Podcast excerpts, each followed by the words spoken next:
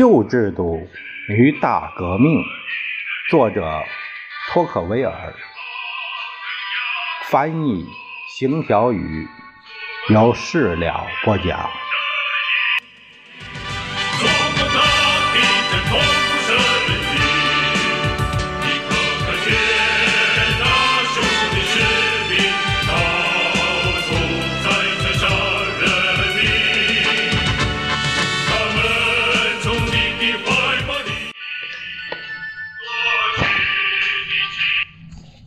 第八章，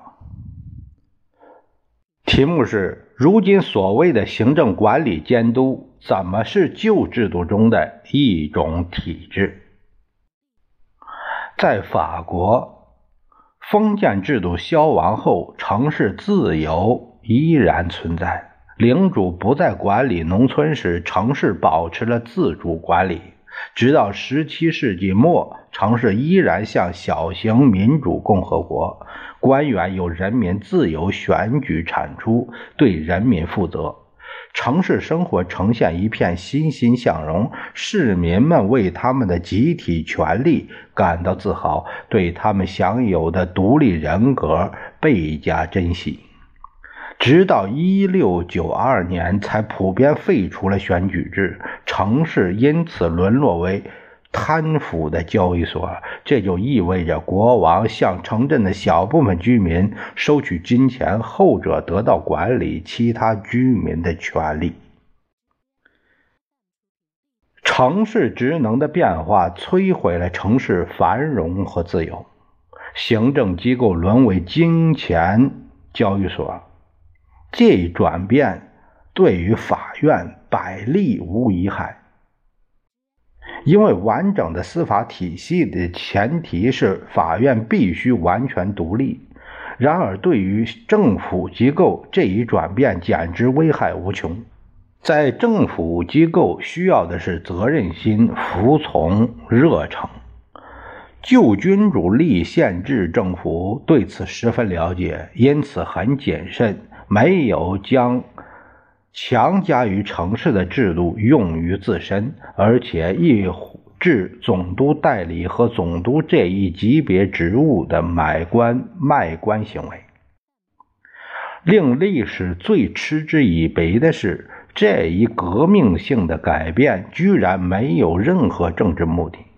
路易十一之所以限制城市自由，是由于他。畏惧他的民主性，路易十四并不畏惧，却摧毁了他们。有例可循，路易十四愿意将这些城市自由卖给任何能支付得起的城市。事实上，他不想废除城市自由，只是作为交易。倘若他真想废除他们，也会做得很隐晦。路易十四这样做更像是财政政策的权宜之计。奇怪的是，这游戏规则持续了八十多年。那时曾七次出售城市官员的选举权，当他们尝尽特权的甜头时，这些权利被收回，以便重售。这一政策的目的始终如一，而且在许多情况下已被公认。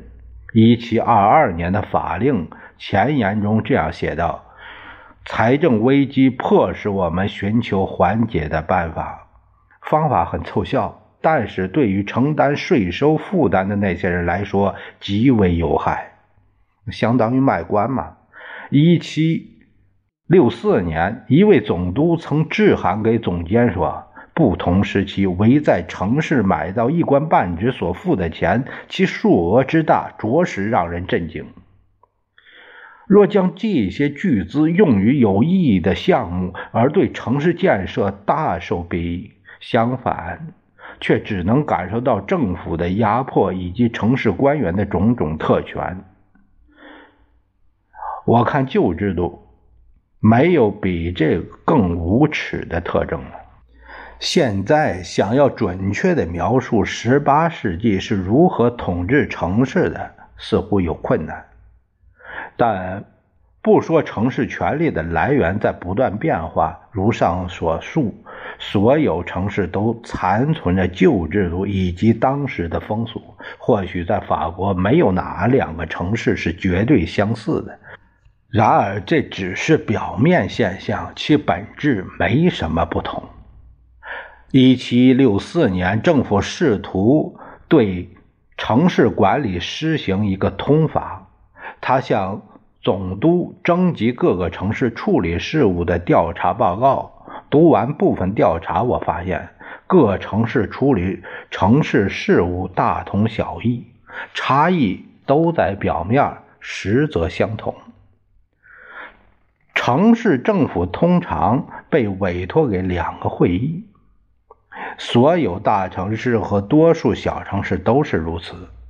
第一个会议由城市官员组成，其数量因地而异。这是城市的行政机构，称作市议会。国王授权市议会成员在选举和买城市官职时，将执行临时权力。由选举产生。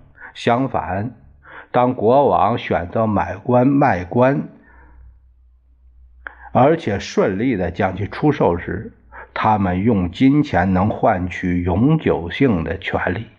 但由于中央统治下的城市政权进一步削弱，商品越变廉价，城市官职也不常被售出。城市官员没有薪水，但是他们常常是享有特定的税收豁免和特权。他们之间不分等级，集中管理。所有官员对发生的事情无需掌控、负责。市长是市议会的主席，而非城市行政官。第二个会议就是全民大会，在选举尚存的地方选出市议会。并参与各地的重要事务。十五世纪，全民大会成员包括城市里的所有居民。之前一项调查报告显示，这一制度符合我们祖先的主要精神实质。全体人们选举城市官员。当时，城市官员向人民咨询其他事务，同时服务于人民。十七世纪末，这种情况依然存在于部分地区。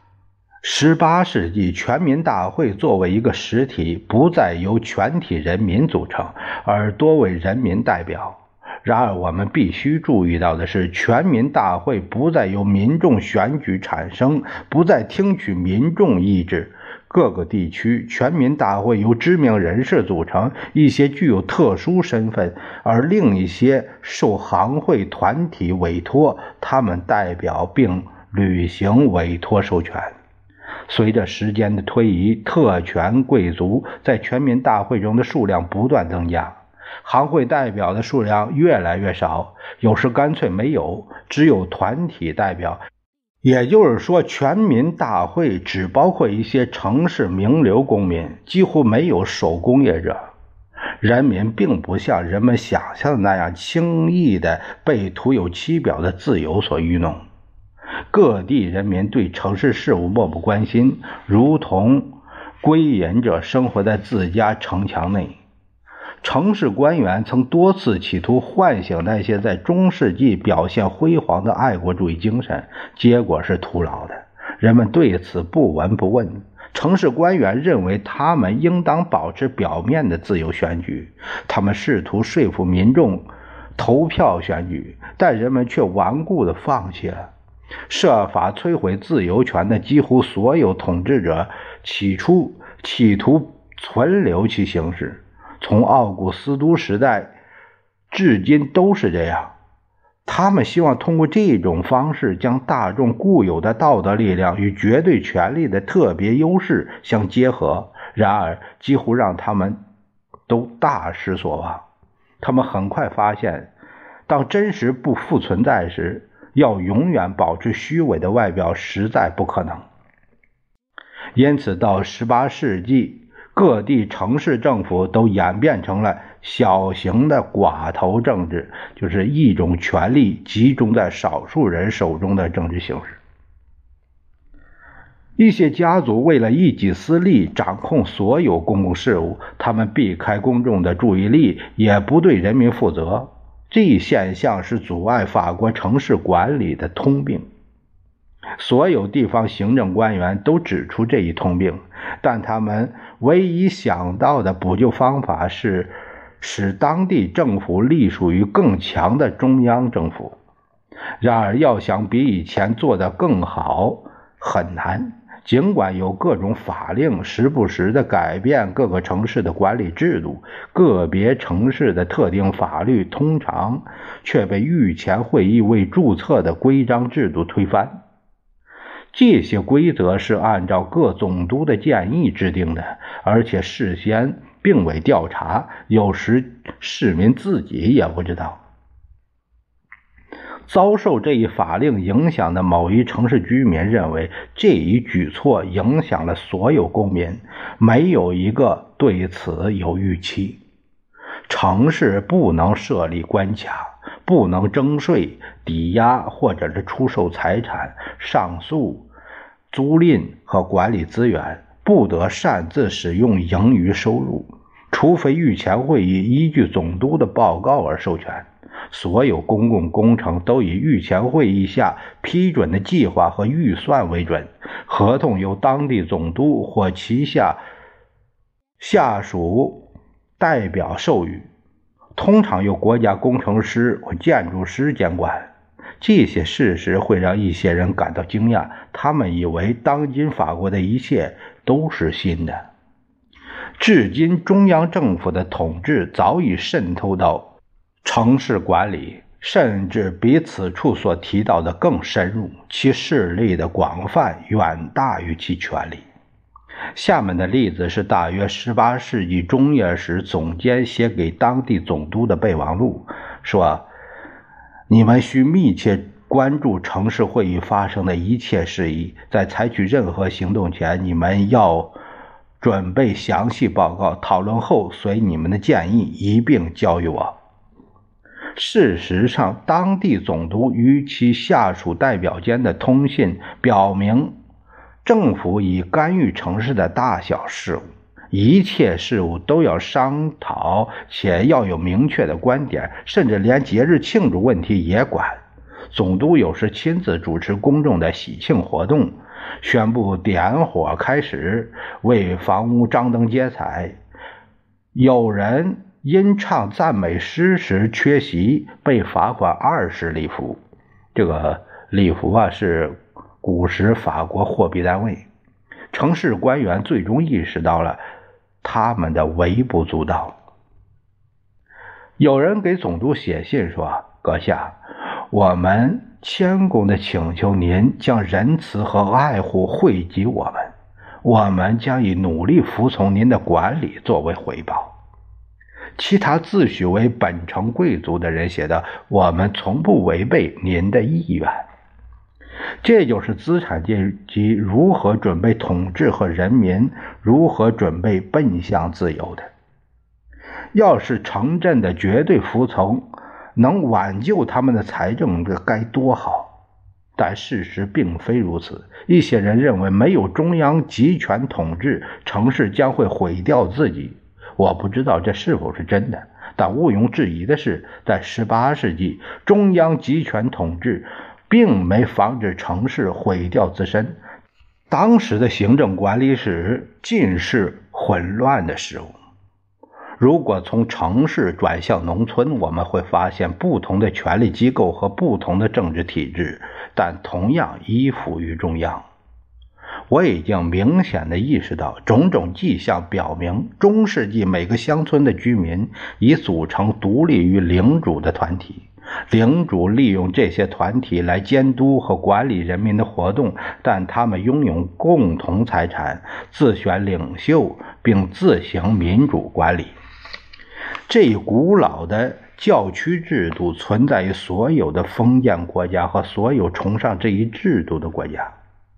在英国曾经处处可见其踪迹，接着在六十年前繁荣于德国，后来由弗雷德里克大帝在法典中明确，甚至十八世纪的法国也有它的存在。